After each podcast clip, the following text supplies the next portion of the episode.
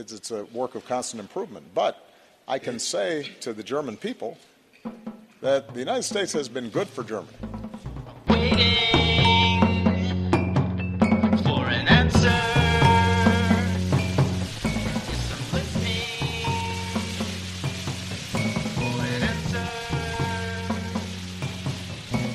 Meine Damen und Herren, ich freue mich heute zum sechsten Mal den Präsidenten der Vereinigten Staaten von Amerika, Barack Obama, in Deutschland in, als Präsidenten begrüßen zu können. Liebe Hörer, hier sind Thilo. Und Tyler, Jung und Naiv gibt es ja nur durch eure Unterstützung. hier gibt's keine Werbung, höchstens für uns selbst. Aber wie ihr uns unterstützen könnt, Oder sogar Produzenten werdet. erfahrt ihr in der Podcast-Beschreibung. Zum Beispiel per PayPal oder Überweisung. Und jetzt geht's weiter. Wenn wir uns noch einmal rückerinnern nach dem Besuch hier als ähm, Kandidat für die Präsidentschaft in Berlin, haben wir uns beim NATO-Gipfel in Baden-Baden, bei dem Besuch in Dresden und Buchenwald, bei der Rede am Brandenburger Tor, in Elmau beim G7-Gipfel, in diesem Frühjahr auf der Hannover Messe getroffen und heute hier im Kanzleramt. Ich will zu Beginn sagen, ähm, acht Jahre neigen sich dem Ende und es ist der letzte Besuch ähm, von Barack Obama hier in Deutschland. Ich freue mich, dass er Deutschland als Station ausgesucht hat und darf mich für eine enge, vertrauensvolle, freundschaftliche Zusammenarbeit bedanken. Eine sehr verlässliche Zusammenarbeit auch in Stunden, als wir schwierige Situationen zu meistern hatten. Und äh, deshalb ähm, will ich das heute hier noch einmal würdigen, was wir auch gemeinsam besprechen, äh, entscheiden und voranbringen konnten. Die schwierigen Stunden waren verbunden mit äh, den Fragen auch der äh, Zusammenarbeit unserer Nachrichtendienste und ich bin sehr dankbar, dass äh, Barack Obama als Präsident den Schutz der Privatsphäre auch ähm, auf die Agenda gesetzt hat. Und heute sehen wir angesichts der weltweiten Bedrohung durch den islamistischen Terror, durch IS, wie wichtig die internationale Kooperation der Dienste und gerade auch mit den Diensten der Vereinigten Staaten von Amerika ist. Und ähm, wir brauchen diese Kooperation, das will ich aus deutscher Perspektive ganz klar sagen. Unsere bilateralen Beziehungen sind insgesamt sehr, sehr gut und sehr eng, sowohl in den Bereichen der Wirtschaft. Ähm, Die Vereinigten Staaten von Amerika waren im letzten Jahr der wichtigste Handelspartner für die Bundesrepublik Deutschland. Die Europäische Union und die Vereinigten Staaten von Amerika sind die beiden großen Handelsräume. Und insofern habe ich mich auch immer sehr engagiert für den Abschluss eines Handelsabkommens mit den Vereinigten Staaten von Amerika ausgesprochen. Wir sind ein gutes Stück vorangekommen in den Verhandlungen. Sie können jetzt nicht beendet werden, aber wir werden auf jeden Fall das festhalten, was wir jetzt erreicht haben. Und ich bin ganz sicher, wir werden eines Tages darauf auch zurückkommen. Denn ich glaube, das darf ich sagen, was uns verbindet, ist die gemeinsame Überzeugung, dass die Globalisierung menschlich gestaltet werden muss, dass sie politisch gestaltet werden muss, dass es aber auch kein Zurück in Zeiten vor der Globalisierung gibt. Und deshalb sind äh, diese Anstrengungen von Handelsabkommen, die über reine Zollabkommen hinweggehen, äh, von größter Bedeutung. Ich freue mich, dass wir das mit Kanada jetzt seitens der EU noch zu Ende bringen konnten. Wir haben äh, große Fortschritte gemacht im Blick zum Beispiel auf eine der ganz großen globalen Fragen, das ist der Klimaschutz. Und ohne das Engagement von, ähm, den, von der jetzigen Administration unter der Führung von Barack Obama wäre es zu einem solchen Pariser Abkommen nicht gekommen. Sowohl was die Veränderung der Einstellung in den Vereinigten Staaten von Amerika anbelangt, aber auch was die Kooperation mit China, USA-China anbelangt. Und so konnten wir im letzten Jahr doch ein Pariser Klimaabkommen abschließen, was wegweisend sein wird für die ganze Welt und zusammen mit den Entwicklungszielen, den nachhaltigen Entwicklungszielen der Agenda 2030 für die ganze Welt wird hier eine Veränderung Schritt für Schritt auch eintreten. Ein zweiten Punkt, den ich hervorheben möchte, ist auch der Einsatz für Afrika. Gerade für uns Europäer ist Afrika als Nachbarkontinent von allergrößter Bedeutung. Und die Entwicklung von Afrikas ist in, äh, afrikanischer Länder ist in unser aller Interesse und wird uns gerade als Deutschland, aber auch als Europäische Union äh, in den nächsten Jahren sehr beschäftigen. Wir haben eine Vielzahl von gemeinsamen Aktivitäten. Hier will ich den Kampf gegen IS nennen und ähm, hier hat Deutschland an Teilen äh, mitgearbeitet bzw. arbeitet mit, wenn es um die Unterstützung der Peschmerga geht, wenn es um die Überwachung des Luftraums geht. Aber hier müssen wir einfach auch sehen, dass die Vereinigten Staaten von Amerika die Hauptlast tragen. Und deshalb nehme ich die Hinweise des Präsidenten auch sehr ernst, dass auch gerade Deutschland, aber auch die europäischen Länder insgesamt im Bündnis der NATO, das unser gemeinsames transatlantisches Bündnis ist, in Zukunft schrittweise sich mehr werden engagieren müssen. Auf Dauer wird die Imbalance auch dessen, was für Verteidigung ausgegeben wird, äh, nicht Bestand haben. Und Deutschland hat diese Botschaft durchaus auch verstanden und begonnen zu reagieren. Wir haben sehr eng zusammengearbeitet und tun das im Afghanistan. Ähm, und ich bin sehr froh, dass wir dieses ähm, militärische Engagement zusammen mit den politischen Bemühungen, eine politische Lösung in Afghanistan zu finden, auch fortsetzen konnten. Und äh, wir haben sehr, sehr eng zusammengearbeitet im Zusammenhang mit der Annexion der Krim und ähm, dem Eindringen Russlands äh, in die Ukraine und dem Versuch, hier eine diplomatische Lösung zu finden. Sowohl das Normandie-Format, aber auch die Kooperation mit den Vereinigten Staaten von Amerika sind ganz eng miteinander abgestimmt, verflochten und das werden wir auch bis zum Ende der jetzigen Administration intensiv fortsetzen und dann hoffentlich auch weiterführen können. Heute haben wir das noch nicht ganz das Ende, aber fast das Ende einer achtjährigen intensiven äh, Kooperation, die gekennzeichnet war davon, dass aus deutscher Sicht äh, die deutsch-amerikanischen und die europäisch-amerikanischen Beziehungen ein Grundpfeiler unserer Außenpolitik sind, die einerseits interessengeleitet ist, aber andererseits auch wertegebunden. Und hier haben wir eine gemeinsame Plattform von Demokratie, Freiheit und Eintreten für Menschenrechte weltweit und ein Einsatz für die offene und liberale Weltordnung. Natürlich werde ich auch alles daran setzen, mit dem neu gewählten Präsidenten dann gut zusammenzuarbeiten. Aber heute möchte ich Danke sagen. Danke für eine gute, freundschaftliche, intensive Zusammenarbeit. Well, thank you so much. It is wonderful to be back in Berlin. Uh, this is my sixth visit to Germany. Uh, it will not be my last. I have somehow continue to miss Oktoberfest, so uh, that's probably something that is better for me to do as a former president rather than as president. Uh, I'll have more fun. Uh, it's also wonderful to be back with my great friend and ally, Chancellor Merkel. Uh, as I reflect back over the last eight years, uh, I could not ask for a steadier or more, more reliable partner on the world stage, often through some very challenging times. So I want to thank you for your friendship, uh, for your leadership, and your commitment to our alliance. Uh, and I want to thank the German people for the incredible partnership that our countries have been able to establish all these years. You know, last week marked the 27th anniversary of the fall of the Berlin Wall. The United States was proud to stand with the people of Germany as this nation uh, and this continent reunited and rebuilt and reached for a better future. And it's a reminder that the commitment of the United States to Europe is enduring and it's rooted in the values we share, values that Angela just mentioned our commitment to democracy, our commitment to rule of law, our commitment to the dignity of all people in our own countries and around the world.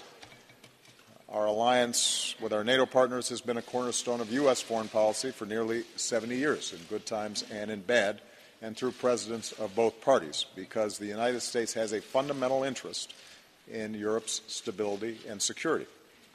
The commitment that Angela and I share to this guiding principle has formed the basis for our conversations this afternoon. We discussed our efforts to keep our countries competitive and to create jobs and opportunity on both sides of the Atlantic.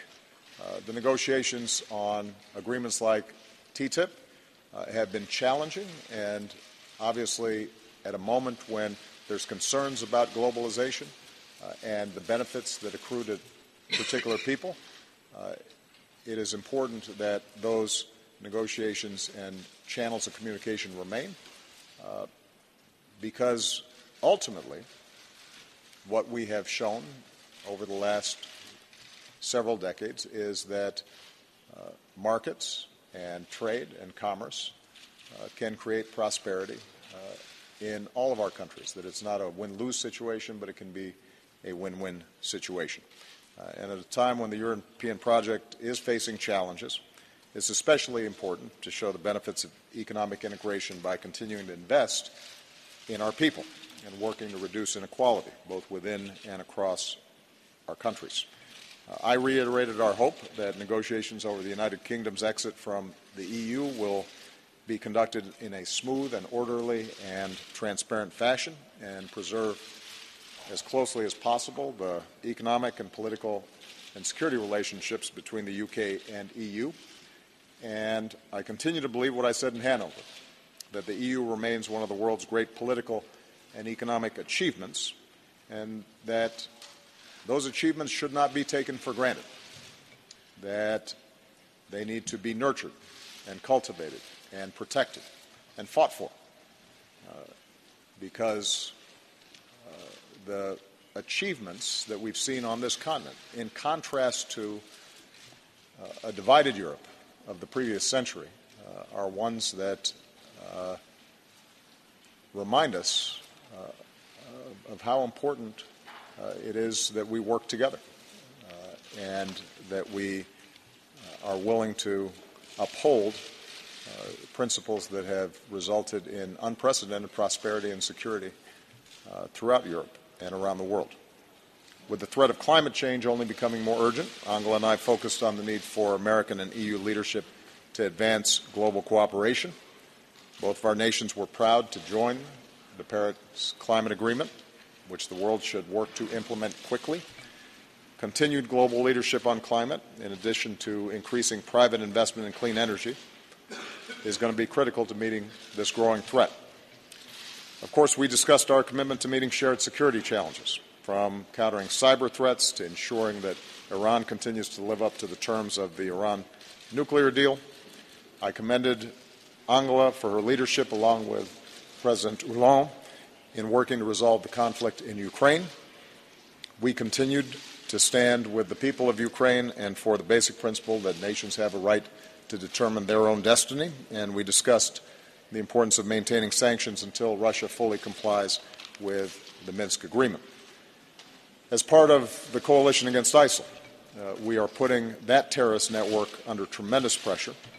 Here in Berlin this week, coalition members are meeting to ensure we remain unified and focused on our mission to destroy ISIL. We are very grateful for the vital contributions Germany has made to this fight, training local forces in Iraq, sharing intelligence, providing reconnaissance aircraft, including the recent deployment of additional NATO AWACS. And as Iraqi forces continue the liberation of Mosul, I'm pleased that NATO will be meeting the commitment we made in Warsaw to begin training additional forces in Iraq, which started this January. We also continue to stand united with Germany and our NATO allies in our ongoing efforts to build peace and stability in Afghanistan. On Syria, it's clear that the indiscriminate attacks on civilians by the Assad regime and Russia will only worsen the humanitarian catastrophe, and that a negotiated end to the conflict is the only way to achieve lasting peace in Syria. Angela I also agree the need for a comprehensive and humane response to the devastating humanitarian crisis in Syria and for the influx of migrants and refugees from around the world. Uh, we need to build on the progress achieved at the UN Refugee Summit, which yielded new commitments from some 50 nations and organizations. The United States is doing our part by increasing the number of refugees we resettle, and I want again to commend Angela and more importantly the German people for the extraordinary leadership and compassion that you have shown in the face of what I know is a very difficult challenge. Uh, you are not alone in trying to deal with this challenge. Uh, this is not uh, an issue that any one country should bear, but is in need of an international response. And uh, I not only intend to make sure that uh, we have put in place more robust uh, support from the United States, but uh, I'm hoping that that continues beyond my administration.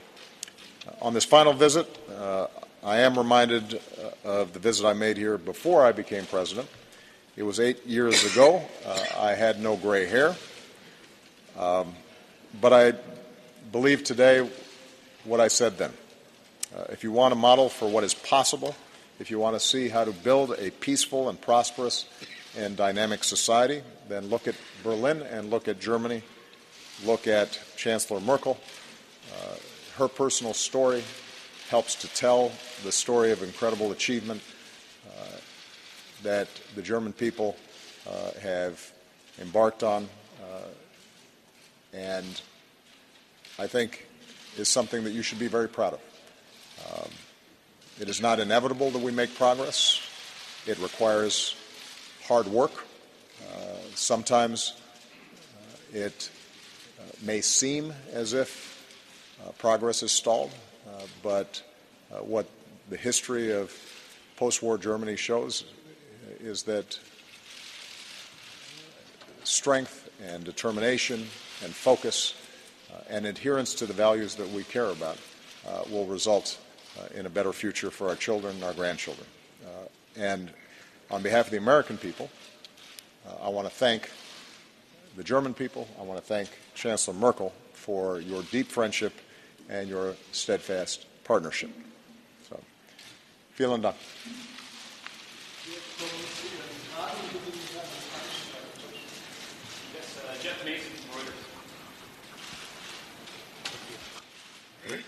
Thank you very much. Uh, Mr. President, you and the president elect have very different views on Russia. After your meeting with him last week, can you assure Chancellor Merkel that a Trump administration would also support strong sanctions against Moscow? Similar, similarly, what have you told President Putin about Russia's influence on the U.S. election, and how would you advise European countries to deal with the same threat? And lastly, if I may, would you like to see your friend Chancellor Merkel run for re-election next year? Frau Merkel, eine Frage auf Deutsch. German, showing off. Hat der US-Präsident Sie beruhigt, und die, was die Politik seines Nachfolgers zu Themen wie Russland, Iran und Klimawandel angeht? Machen Sie sich Sorgen, dass die gemeinsame US-europäische Position gegen Russland zusammenbricht? Und nach der Wahl von Trump es gibt Beförderung, dass Sie als Zeichen der Stabilität erklären, dass Sie erneut antreten sollen. Was sagen Sie dazu? Danke. Well, uh, I try to make it a rule not to meddle in other people's politics. Uh, all I can say is that uh, Chancellor Merkel has been an outstanding partner. And,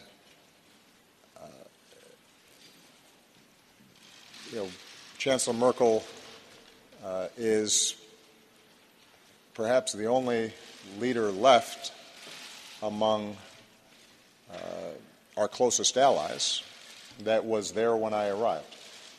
Uh, so, uh, in some ways, we are now the, the veterans of uh, many challenges over the last eight years.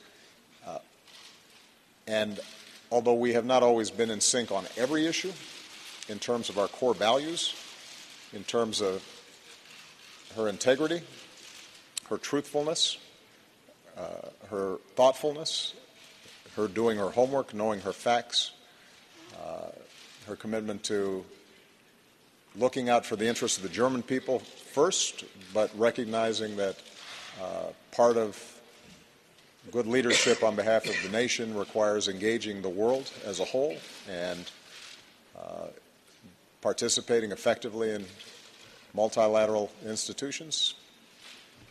I think she's been outstanding.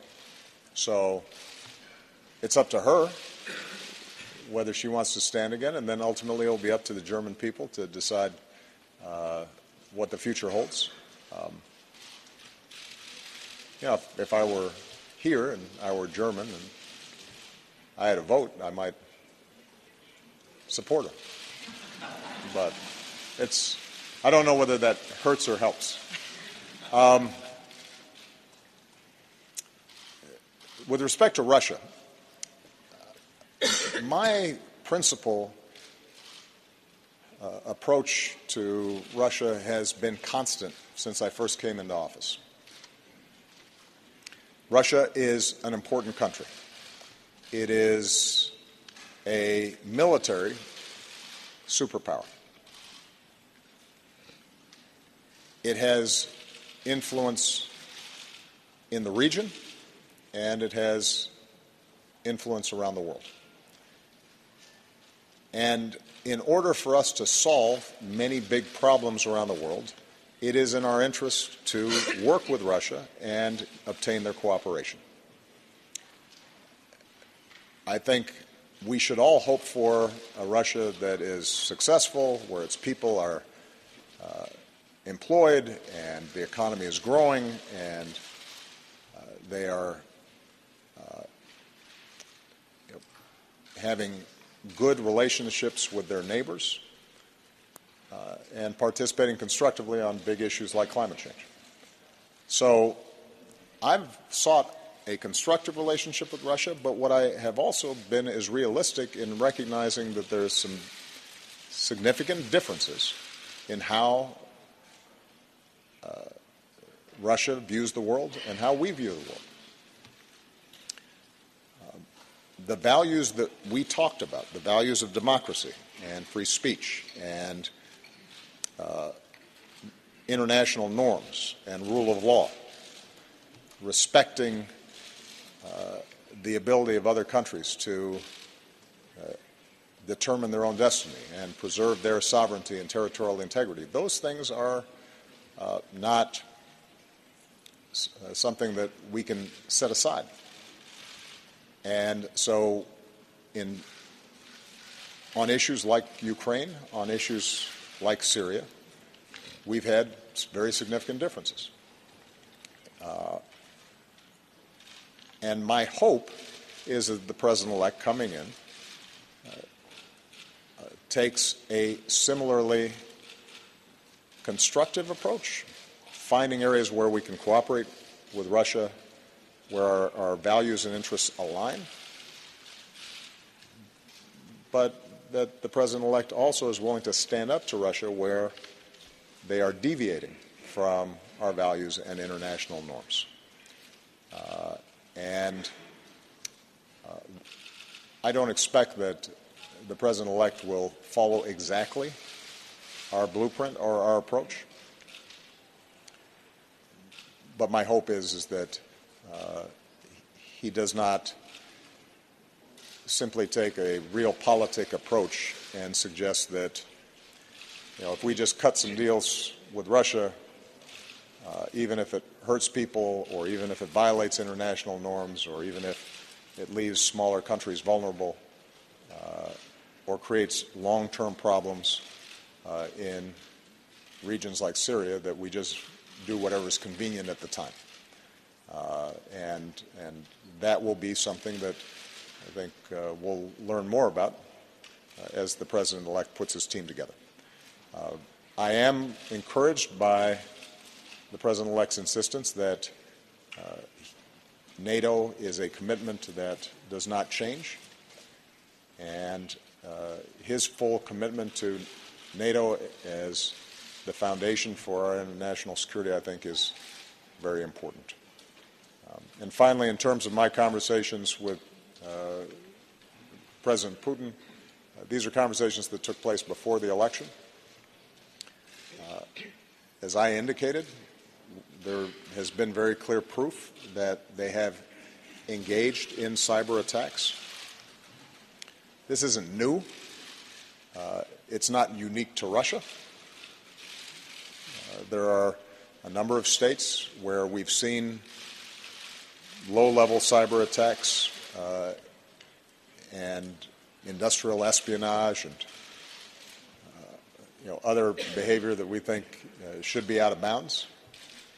And I delivered a clear and forceful message uh, that although we recognize Russia's intelligence gathering uh, will sometimes uh, take place even if we don't like it, uh, there's a difference between that and them either meddling with elections or going after private organizations or commercial entities and that we're monitoring it carefully and we will respond appropriately if and when we see this happening. Um, I do think that this whole area of cyber is something that, at an international level, we have to uh, work on and develop frameworks and international norms uh, so that uh, we don't see a, a cyber arms race. A lot of countries have advanced capabilities, and given the vulnerabilities of our infrastructure uh, and uh, our economies to digital platforms, uh, we have to be careful uh, in making sure that uh, this doesn't become a lawless, uh, low level battlefield. and we've started trying to put together some principles that were adopted in the G20, uh, the G7, and uh, at the UN levels, but a lot more work remains to be done on that front. Ja, ich möchte als erstes betonen, dass ich schon sehr beeindruckt bin, wie trotz eines sehr harten Wahlkampfs die Transitions-, die Übergangsphase in den Vereinigten Staaten von Amerika, eben weil es demokratische Prinzipien sind, abläuft. Äh, es geht um das amerikanische Volk, es geht um sein Schicksal. Die ausgehende Administration gibt das, was sie an Wissen hat, was sie an Kenntnis hat, weiter an die nächste Administration. Und das ist auch für uns eine Ermutigung, selbstverständlich die gute Zusammenarbeit, die ähm, zwischen den Vereinigten Staaten von Amerika und Deutschland im gegenseitigen Interesse ist, natürlich fortzusetzen. Und deshalb werde ich von meiner Seite aus dies auch mit großer Offenheit und mit, großem, mit großer Überzeugung mit dem President-elect äh, Donald Trump äh, tun. Zweitens, ähm, was Russland anbelangt, so kann ich nur das wiederholen, was der Präsident gesagt hat. Es geht um die Einhaltung von Prinzipien und ich sage das aus europäischer Perspektive, aus deutscher Perspektive. Noch einmal die Tatsache, dass wir jetzt über 70 Jahre im Frieden leben, beruht ganz wesentlich darauf, dass die territoriale Integrität und die Souveränität jedes europäischen Landes geachtet und geschützt wird. Angesichts der europäischen Geschichte ist die Tatsache, wenn wir das nicht täten, der Anfang von einem bitteren Weg, den wir wieder gehen würden. Und diese, an diesen Anfängen müssen wir uns widersetzen. Aber wir setzen bei der Lösung solcher Konflikte eben auf politische Bemühungen und deshalb der Normandie-Prozess in enger Abstimmung mit den Vereinigten Staaten von Amerika. Gerade aus deutscher, aus europäischer Perspektive kann ich nur sagen, Russland ist unser Nachbar, wenn man an Polen denkt, wenn man aus der Perspektive der Europäischen Union sieht. Und natürlich haben wir ein Interesse daran, dass die Beziehungen gute sind. Wir haben auch viele historische ähm, Verbindungen selbstverständlich. Aber das kann uns nicht davon abhalten, dort, wo es tiefgreifende unterschiedliche Bewertungen gibt, diese auch zur Sprache zu bringen. Aber wie gesagt, noch einmal mit den Mitteln der politischen Lösungen. Und darauf werde ich auch weiter meine Kraft setzen. Und die Frage, ähm, ob ich auch bei der nächsten Bundestagswahl wieder antrete, die werde ich zum geeigneten Zeitpunkt beantworten. Und der ist heute nicht gegeben.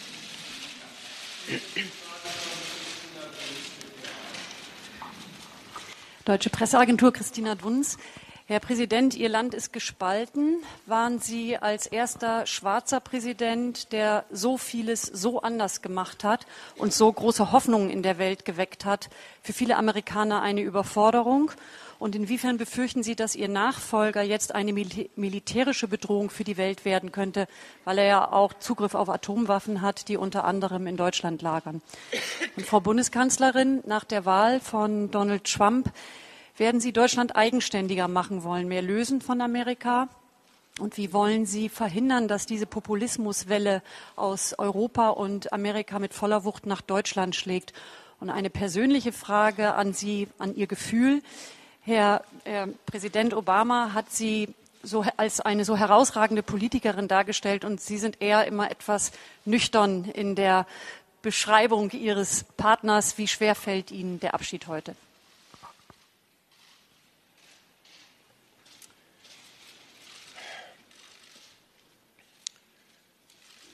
My guiding principle as president has been to try to do the right thing, even when it's not politically convenient, to look at long term trends in our economy, in our society, in the international sphere, uh, and uh, using my best judgment, shape policies that will serve the American people, keep them safe, keep our economy growing, put people back to work, uh, and uh, best ensure peace, cooperation, and stability around the world. And based on current surveys of public opinion in the United States, uh, it turns out that the majority of Americans think I've done a pretty good job. Uh, that we haven't, in fact, gone too fast, uh, as you describe it. Uh, but what is certainly true is that the American people, just like the German people, just like the British and people around the world, are seeing extraordinarily rapid change. The world is shrinking, economies have become much more integrated, and demographics are shifting. Because of the internet and communications, the clash of cultures is much more direct. People feel, uh, I think, less certain about their identity, less certain about economic security. They're looking for some means of control. And uh, what that means is, is that uh, the politics in all of our countries uh, is, is going to require us to manage technology and global integration and all these demographic shifts uh, in a way that makes people feel more control, that gives them more confidence in their future, uh, but does not resort to simplistic answers or divisions of race or tribe or uh, a crude nationalism, which I think can be contrasted to the pride and patriotism that we all feel about our respective countries. Um, and uh, you know, I think that our politics everywhere uh, are going to be going through this bumpy phase. But as long as we stay true to our democratic principles, uh, as long as elections uh, have integrity, as long as we respect freedom of speech, freedom of religion, uh, as long as there are checks and balances in our governments so that uh, the people have the ability to not just make judgments uh, about how well government is serving them, but also change governments if they're not serving them well, then I have confidence that over the long term, uh, progress will continue. Um, and I think it's especially important for those of us who believe in uh, in, in a world where we're interdependent, uh, that believes in mutual interests and mutual respect between nations.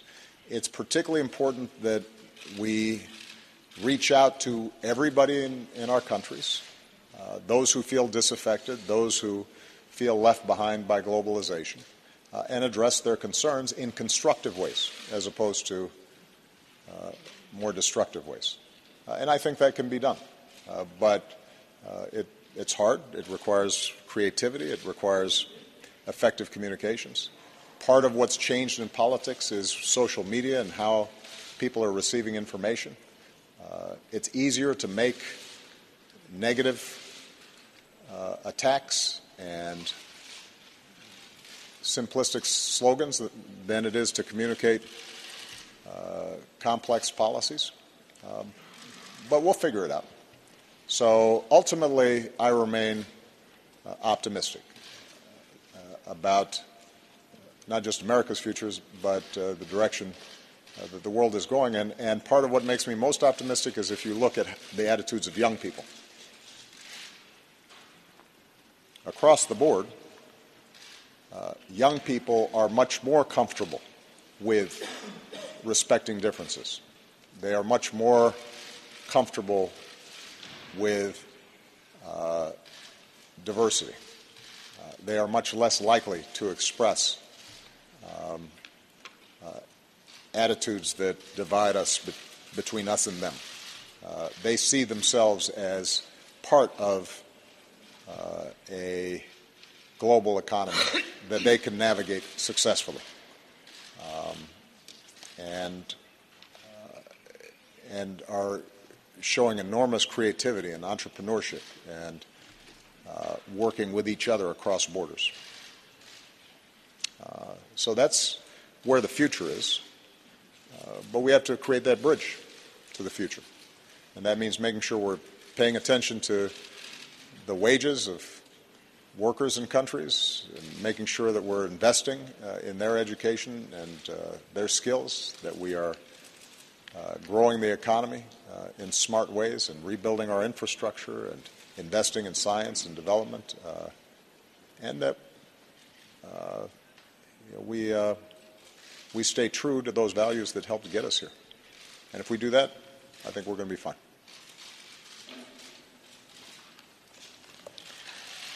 Ja, erstens zu der Frage der Eigenständigkeit. Deutschland hat nach der Zeit des Nationalsozialismus gerade auch von den Vereinigten Staaten von Amerika unglaublich viel Hilfe bekommen. Die Tatsache, dass die deutsche Einheit hat stattfinden können, ist unter anderem und ganz besonders auch den Vereinigten Staaten von Amerika zu verdanken. Und Deutschland ist jetzt seitdem es diese Einheit gibt, noch stärker in der Lage, seinen Beitrag auch zu leisten, um die Ordnung, die wir lieben, für die sich auch die Menschen gerade in der DDR eingesetzt haben, um diese Ordnung weltweit aufrechtzuerhalten oder zumindest in unseren Ländern aufrechtzuerhalten.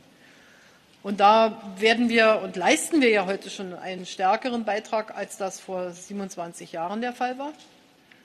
Und da werden wir in einigen Bereichen weiter einen starken Beitrag leisten müssen. Und wir werden alle mehr uns um Entwicklungshilfe kümmern müssen. Es geht nicht nur um militärisches Engagement, sondern es geht darum, dass die Unterschiede der Lebensqualität in Zeiten der Digitalisierung weltweit nicht beliebig groß sein können.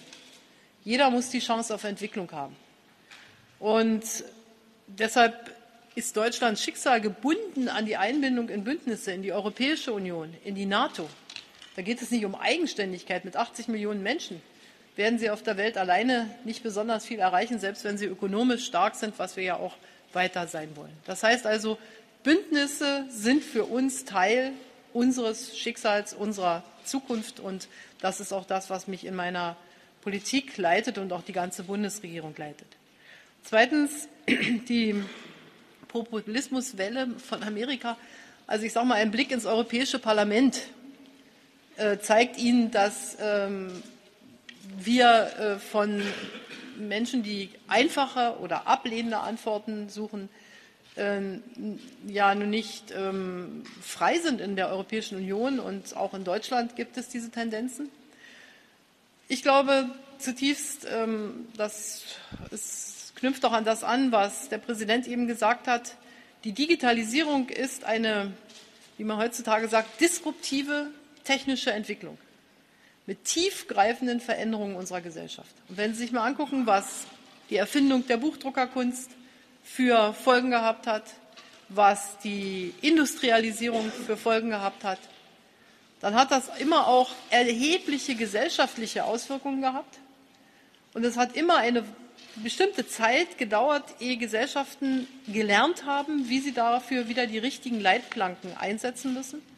Und wir leben in einem mindestens so tiefgreifenden Wandel im Augenblick, wie das zur Zeit des Übergangs von der Agrarwirtschaft zur industriellen Wirtschaft war. Und mit äh, dem Verlassen ganzer Produktionszweige aus bestimmten Regionen zum Beispiel gibt es Menschen, die fragen sich, wo ist meine Rolle in dieser Welt? Und darauf müssen wir natürlich alle Antworten finden. Das haben wir hier bei uns in Deutschland, das hat man woanders. Und die, die Gesellschaften zusammenzuhalten, ältere und jüngere, die, die im ländlichen Raum leben, die, die in den Städten leben, das gehört heute zu den vornehmsten, wichtigsten Pflichten von Politik, alle zu beteiligen. Aber was nicht sein kann, ist, dass die, die bestimmten Gruppen zugeordnet werden, sagen, wir sind jetzt das Volk und der Rest ist nicht das Volk. Dazu bin ich damals in der DDR nicht froh gewesen, dass das Volk dann was zu sagen hatte, nachdem es das viele Jahrzehnte nicht hatte. Und deshalb glaube ich, brauchen wir natürlich immer wieder auf neue Gegebenheiten neue Antworten, aber die Prinzipien haben Bestand und wir werden Geduld brauchen. Wir werden neue Formen der Ansprache brauchen, aber ich bin auch optimistisch, dass wir das lösen können. Und jetzt ähm, fällt mir der Abschied schwer. Ja, klar, äh, wenn man mit jemandem gut zusammengearbeitet hat, dann fällt der Abschied auch schwer. Aber wir sind auch alle Politiker und Demokratie lebt vom Wechsel. Ähm, und insofern äh, ist das bei den, in den Vereinigten Staaten nun in der Verfassung sehr hart vorgegeben. Acht Jahre und dann kommt ein neuer Präsident. Und insofern ähm, Insofern äh, ist äh, die Aufgabe, wenn es im deutschen Interesse ist, gute transatlantische Beziehungen zu haben, einfach auch nach vorne zu gucken. Und wenn wir uns persönlich begegnen wollen, schließt das ja der freie Reiseverkehr, den wir Gott sei Dank in allen Teilen Deutschlands haben, nicht aus. Und insofern sind wir ja nicht äh, aus der Welt, wie man bei uns sagen würde.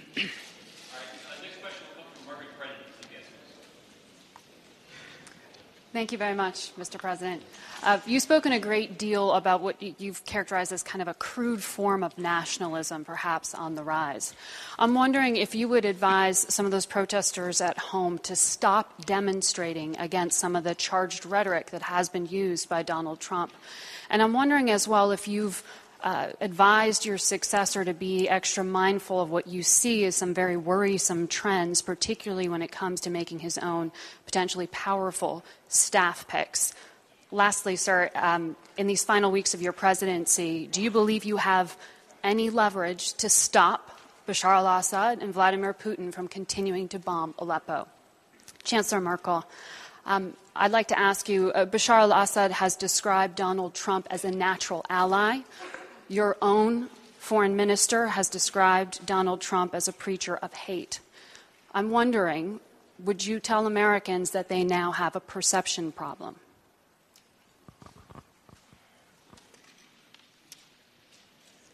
One of the great things about our democracy is it expresses itself in all sorts of ways. Uh, and that includes people protesting. Uh, I've been the subject of protests during the course of my eight years, and I suspect that there's not a president in our history that at some point hasn't been subject to uh, these protests. Um, so uh, I would not advise people who feel strongly uh, or are concerned about uh, some of the issues that have been raised during the course of the campaign. I wouldn't advise them uh, to be silent. What I would advise, what I advised before the election, and what I will continue to advise after the election, is that elections matter, voting matters, organizing matters, being informed on the issues matter. And uh, what I consistently say to young people, I say it in the United States, but I'll say it here in Germany and across Europe do not take for granted our systems of government and our way of life. I think there is a tendency, because we have lived in an era that has been largely stable and peaceful, at least in advanced countries, where living standards have generally gone up, uh, there is a tendency, I think, to assume that that's always the case. And it's not. Democracy is hard work. In the United States, if 43% of eligible voters do not vote, then democracy is weakened. If we are not serious about facts and what's true and what's not,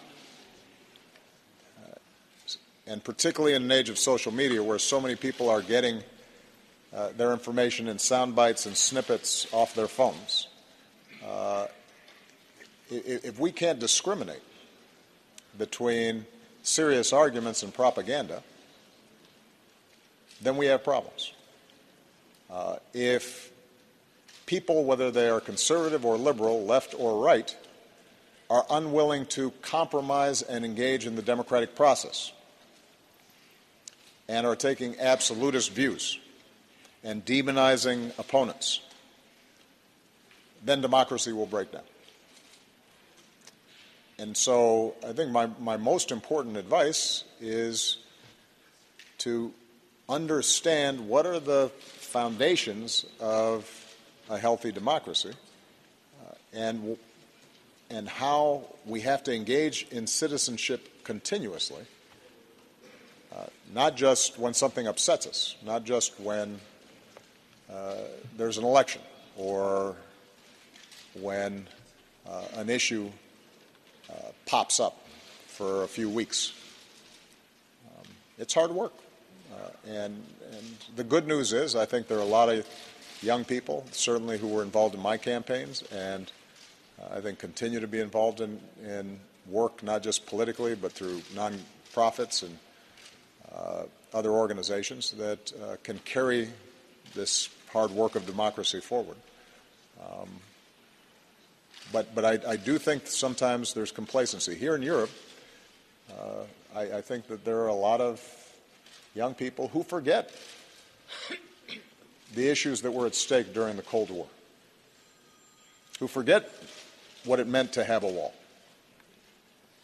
And I'll be honest, there have been times when I listened to the rhetoric in Europe where an easy equivalence somehow between the United States and Russia and between how our governments operate versus uh, other governments operate, uh, where those distinctions aren't made. Um, I've said many times around the world that, uh, like any government, like any country, like any set of human institutions, we have our flaws. We've operated imperfectly.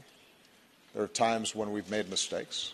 There are times where I've made mistakes or our administration hasn't uh, always uh, aligned ourselves with the values that we need to align ourselves with. It's, it's a work of constant improvement. But I can say to the German people that the United States has been good for Germany, has looked out for Germany, has provided security for Germany, has helped to rebuild Germany and unify Germany. And I can say across Europe that many principles that have been taken for granted here around free speech and around civil liberties and uh, an independent judiciary and uh, fighting corruption. Those are principles that, you know, not perfectly, but generally, we have tried to apply not just in our own country, but also with respect to our foreign policy. And and that should be remembered. Because in an age where uh, there's so much active misinformation, and it's packaged very well, and it looks the same when you see it on a Facebook page or you turn on your television, uh, where some uh, over uh, zealousness on the part of you know, uh, a U.S. official is equated with constant and severe repression elsewhere. If, if everything uh, seems to be the same and no distinctions are made, then uh, we won't know what to protect. We won't know what to fight for. Uh, and you, we can lose so much of what we've gained in terms of the kind of democratic freedoms and market based economies and prosperity that we've come to take for granted. That was a long answer, wasn't it? I don't, I don't remember if I, there was a second part to it. I, was, I got all caught up in, in that one. Ah. Yes, I did. I did. Uh, uh, he ran a extraordinarily unconventional campaign, and it resulted in the biggest political upset in perhaps modern political history, American history, and uh, and, and that means that he now has to transition to governance. And what I said to him was that uh, what may work in generating enthusiasm or uh, passion uh, during elections um, may be different than what will work in terms of unifying the country and uh, gaining the trust even of those who didn't support him. Uh, and he's indicated uh, his willingness to his, his understanding of that, but you're absolutely right that that has to reflect itself not only in the things he says, but also how he fills out his administration. Um, and uh, my hope is, is that that's something that he is thinking about. Um, because uh, not only is the President of the United States somebody that the entire country looks to, for direction, uh, but sets the agenda internationally in a lot of ways. With respect to Syria, uh, we are going to continue to work as we have over the last five, six years to push towards a political transition and settlement uh, it would be naive of me to suggest that with Russia committed militarily as it is to supporting what in many cases are barbarous tactics by the Assad regime to crush the opposition. The sort of indiscriminate bombing that we've been seeing, not just in Aleppo, but in many parts of the country over the last several years, it would be naive of me to suggest that there's going to be a sudden 180 degree turn uh, in policy uh, by either Assad or Russia or Iran at this point. But we are going to continue to make the argument. We are going to continue to try to find humanitarian uh, steps that can reach the people there. We're going to continue to try to obtain cessations of hostilities that uh, lessen the human tragedy uh, and the migration uh, that's taking place. Um, but ultimately, uh, the way this is going to be resolved is going to have to be uh, a, a recognition by Russia and a willingness to pressure Assad that a lasting, durable peace with a functioning country requires the consent of people. You cannot purchase people's consent through killing them. Uh, they haven't made that transition yet, uh, but we're going to keep on trying. Ja, ich kann, glaube ich, für die ganze ich kann für die ganze Bundesregierung sagen, dass wir uns jetzt nicht mehr in der Phase des Wahlkampfs befinden in den Vereinigten Staaten von Amerika, sondern in der Phase nach dem Wahlkampf. Es gibt ein Interesse der Bundesrepublik Deutschland mit den Vereinigten Staaten von Amerika gut zusammenzuarbeiten. Das gilt für jeden Präsidenten auf der Basis unserer Werte, von denen ich glaube, dass sie gemeinsame Werte sein sollten. Und was Assad anbelangt, so ähm, kann ich nur sagen, Assad als Präsident hat ähm, aktiv seine eigene Bevölkerung mit Fassbomben in schrecklichster Weise bombardiert. Er hat, wenn man sich Aleppo anguckt, unendliches menschliches Leid zu verantworten. Und wenn Sie einmal mit den vielen syrischen Flüchtlingen hier, die hier auch in Deutschland äh, sind, sprechen, dann werden Sie das Ihnen berichten können. Die allermeisten sind vor Assad geflohen und noch nicht einmal vor dem IS. Und deshalb äh, ist Assad aus meinem Blickwinkel kein Verbündeter.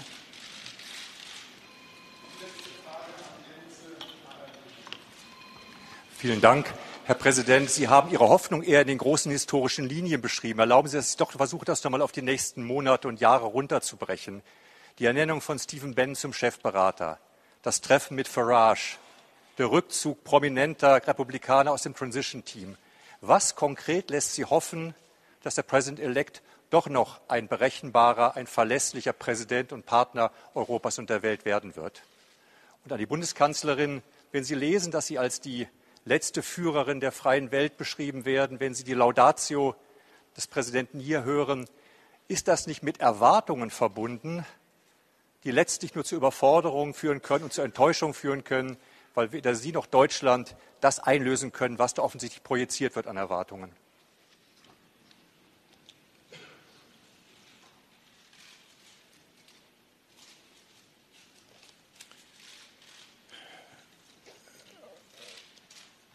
I'm always optimistic.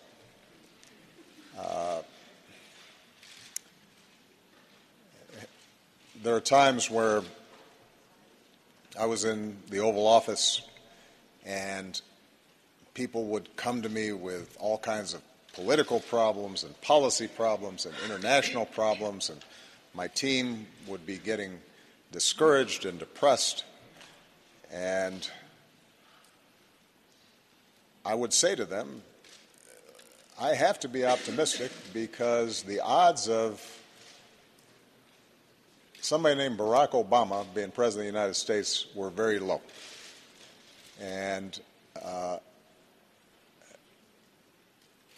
the fact that uh, in my lifetime I have seen such enormous positive change in the United States and around the world uh, tells me that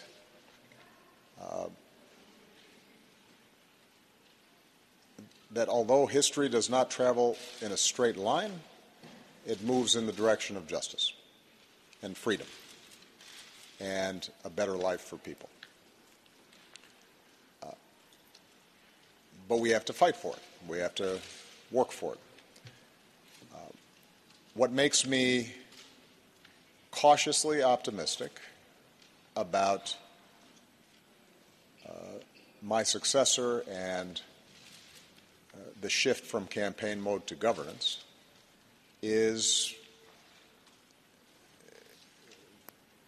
there is something about the solemn responsibilities of that office,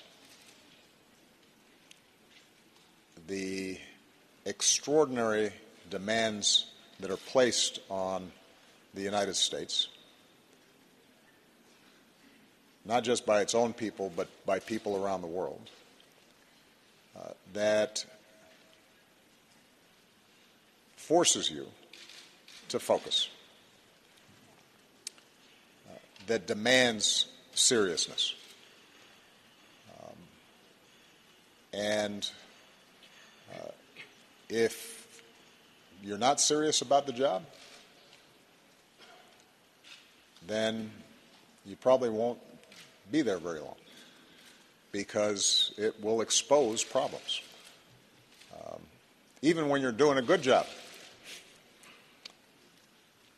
even when you are attentive, there's so many things that come across your desk that uh, people are going to question you, and you're going to have opponents and you're going to have critics. Um, and you figure that out pretty fast when you're sitting there. Uh, and I think the president elect uh, is going to see fairly quickly that uh, uh, the, the, the, demands and responsibilities of a U.S. president uh, are not ones that you can treat casually. Uh, and that, that in a big, complex, diverse country, the only way that you can be successful is by listening and reaching out and working with a wide variety of people. And, and, so uh, it, it is my hope that that is what will happen, and I'm going to do everything I can over the next two months to help assure that that happens. Um, it, it is absolutely true that Chancellor Merkel is going to have significant responsibilities, has, has had extraordinary burdens uh, that she's had to carry.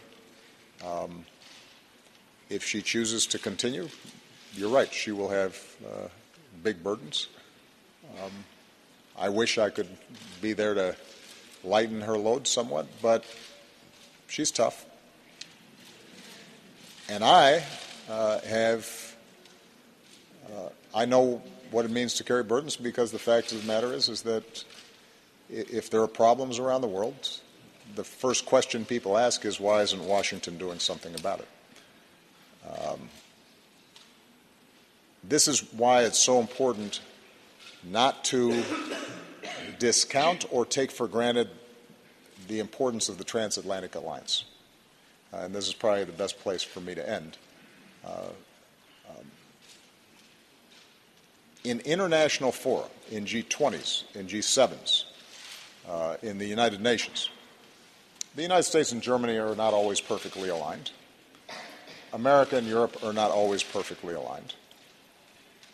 But the voice that speaks out on behalf of some dissident who is jailed halfway around the world, the voice who is expressing concern about some child in an African village uh, who doesn't have clean drinking water or is subject to some terrible disease, the voice that insists on rules and norms governing international affairs, the voice that uh, helps to steer the world away from war wherever possible.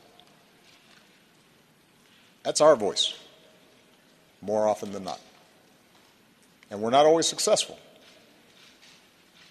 But if that voice is absent, or if that voice is divided,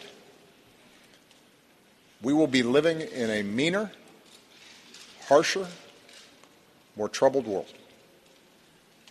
And we have to remember that. And whoever is the U.S. president, and whoever is the chancellor of Germany, and whoever uh, is the leader of other European nations and other democracies around the world, they, they need to recognize that.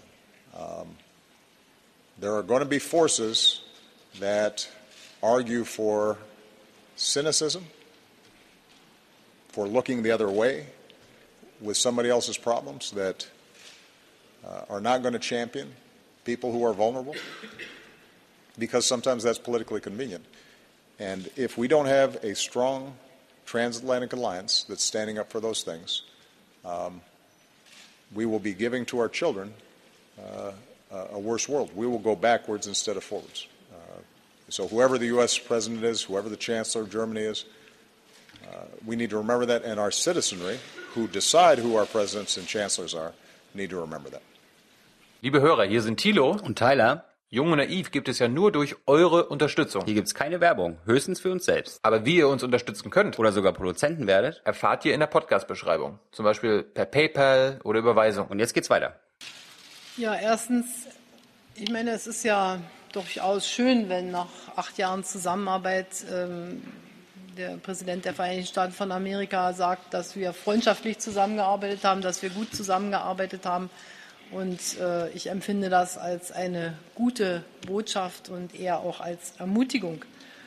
Und zum Zweiten kenne ich glücklicherweise viele, viele Menschen. Und es gibt noch mehr als die, die ich kenne und darunter auch viele, viele Politiker, die sich für die gleichen Werte der Demokratie, der liberalen Gesellschaft, der offenen Gesellschaft, der Achtung der Würde des Menschen einsetzen. Und ich glaube deshalb, dass das ein sehr gemeinsamer Kampf dafür ist, dass dort, wo wir diese Werte haben, wir sie bewahren und da, wo es sie noch nicht gibt, wir uns dafür einsetzen, dass Menschen von diesen Werten und mit diesen Werten auch besser leben können. Und das ist alle Mühe wert. Aber es gibt glücklicherweise noch sehr, sehr viele, die sich dem gleichen Ziel verschrieben haben. Herzlichen Dank. Danke.